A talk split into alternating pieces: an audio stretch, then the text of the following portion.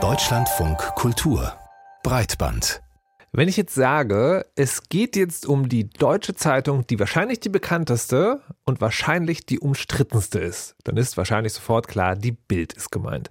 Bild ist schon lange aber nicht mehr nur eine Zeitung, sondern auch ein umfangreiches Online-Angebot und auch das war noch nicht genug. Bild sollte auch noch Fernsehen sein. Einfach Bild, später Bild TV hieß der Sender des Axel Springer Verlags, der 2021 gegründet wurde. Man wolle, so die Vision, im Fernsehen das werden, was wir auf Papier und digital schon seit Jahrzehnten sind, die Stimme des Landes und die Medienmarke, die dieses Land am besten versteht. Das sind die Worte vom damaligen Chefredakteur Julian Reichelt. KritikerInnen befürchteten eher eine deutsche Version des rechtskonservativen und ultrapopulistischen US-Krawallsenders Fox News. Und weder das eine noch das andere hat sich langfristig bewahrheitet, denn Ende des Jahres soll die Sendelizenz zurückgegeben werden, das Programm zum Teil eingestellt, zum Teil in andere Angebote des Mutterkonzerns Axel Springer integriert werden.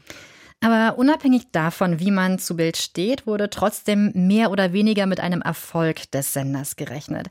Wir wollten deshalb wissen, woran es liegt, dass das Konzept Bild als Fernseh-Live-Sender gescheitert ist.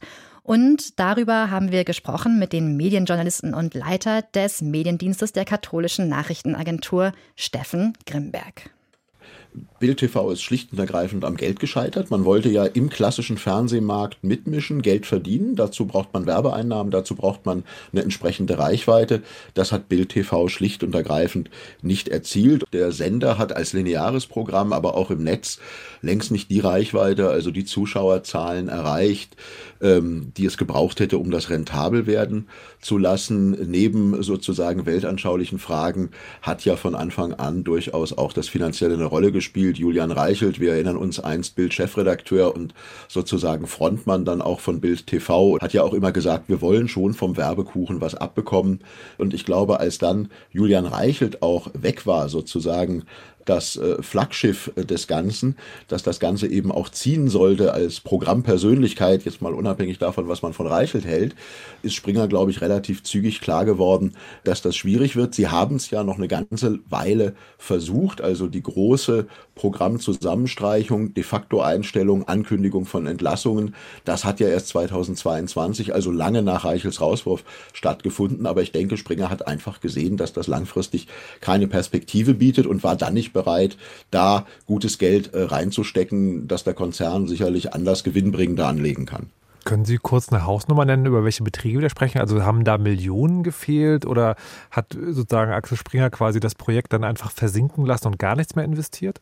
Springer hat Bild TV oder Bild Live durchaus versucht, mit einem relativ schmalen Budget zu produzieren. Das hat man ja gesehen von den Studios her. Das ist aber auch in Ordnung. Das ist heutzutage Lean Production. Das wird, glaube ich, auf alle großen Broadcaster irgendwann äh, zukommen, dass sie einfach billiger und günstiger produzieren müssen. Gleichwohl, das hat schon, denke ich, eher im Millionenbereich gekostet und Springer hätte vor allen Dingen, um das langfristig ausbauen zu können, was Reichweite angeht und so weiter, nochmal viele Millionen mit einem sehr, sehr ungewissen Ausgang investieren müssen. Und ich verstehe in dem Fall sogar Springer sehr gut, dass sie gesagt haben, nee, wir haben es jetzt einmal versucht, hat nicht sofort geklappt und jetzt ist auch noch der Reichelt weg, jetzt lassen wir es. Jetzt ist es ja aus allen Richtungen so gewesen, dass man am Anfang davon ausgegangen ist, dass da populistisches Krawallfernsehen kommt, das ein großer Erfolg wird. Also sowohl die MacherInnen werden das wahrscheinlich auf dem Schirm gehabt haben, als auch die Skeptiker. Könnte man jetzt als Quintessenz dieses ganzen Dings sagen, Krawallfernsehen ist doch gar kein Erfolgsrezept? Na, auch da, glaube ich, müssen wir differenzieren. Zum einen, der deutsche Fernsehmarkt, vor allen Dingen die öffentlich-rechtlichen Kolleginnen und Kollegen, sind immer ein bisschen schnell ins Boxhorn zu jagen und, und fürchten dann um die äh, den berühmten Untergang des Abendlandes äh, und essen die eine oder andere Sache dann ein bisschen zu heiß. Ich kann mich da also an energische Diskussionen erinnern, inwieweit jetzt die Tagesschau äh, gefährdet ist, weil äh, Bild TV auch die Hauptnachrichten um 20 Uhr macht. Das ist also schon gut inszeniert gewesen und hat zumindest entsprechende Befürchtungen ausgelöst. Andererseits, Bild TV ist meiner Meinung nach schlicht auch völlig unabhängig jetzt von Reichelt viel zu spät gekommen. Wenn Springer das schon ein paar Jahre früher versucht hätte, dann hätte das vielleicht noch funktioniert, als das lineare Fernsehen noch wichtiger war. Jetzt war es definitiv zu spät und da konnte dann auch der Krawall nichts mehr dran ändern. Ein Vorbild für Bild TV war ja Fox News und äh, Fox News ist bekanntlich sehr erfolgreich in den USA.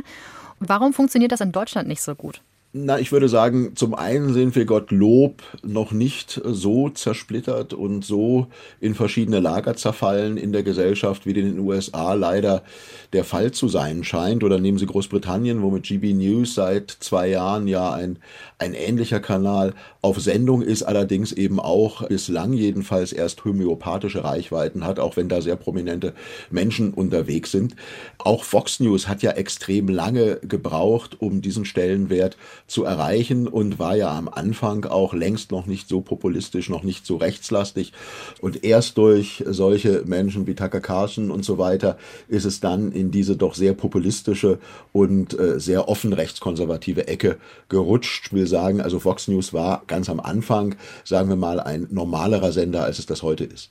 Nochmal kurz nach Deutschland geguckt. In Deutschland sind ja die Rundfunkmedien relativ streng reguliert. Zum Beispiel schreibt der Rundfunkstaatsvertrag, der ja auch für private Medien gilt, Ausgewogenheit in der Berichterstattung vor. Und das ist nur ein Beispiel. Spielt es auch eine Rolle dabei, wie gut oder schlecht sich hier quasi ein deutsches Fox News in der derzeitigen Form machen lassen würde? Absolut. Und ich bin da auch der deutschen äh, Rundfunkgesetzgebung sehr dankbar, dass sie eben weitsichtig äh, solche Vorschriften hat. Wir sehen in Großbritannien, wo es eigentlich auch um Ausgewogenheit geht, bei GB News ja gerade, dass es schief geht, beziehungsweise auch dort gibt es jetzt ständig Untersuchungen durch die Aufsichtsbehörde Ofcom, die eben Inhalte bei GB News, da wird ja demnächst der ehemalige Premierminister Boris Johnson auch eine Sendung bekommen. Die beanstanden also sehr viele Inhalte. Da muss man mal abwarten, ob das vielleicht irgendwann auch auf einen Lizenzentzug hinausläuft. Wir hier in Deutschland haben da relativ hohe Hürden. Es gab ja mal Spekulationen, dass die AfD einen Sender gründen könnte. Also da ist zumindest die Rundfunkgesetzgebung in Deutschland vor.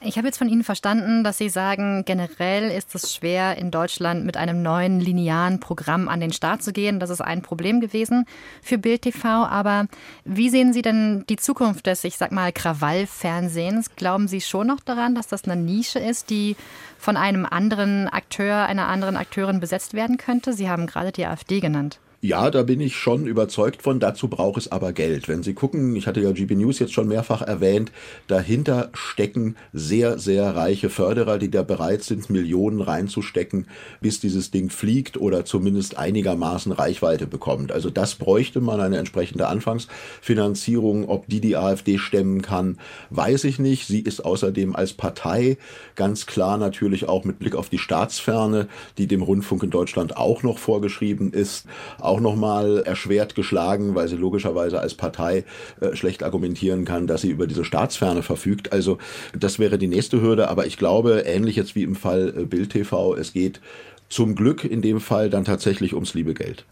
Man könnte zugespitzt sagen, hoffen wir mal für die deutsche Medienlandschaft, dass InvestorInnen Besseres zu tun haben. Und man sieht auch hier gilt, wie schon in unserem ersten Thema heute, Geld bestimmt auch die Medienwelt. Wir danken Stefan Grimberg für das Gespräch.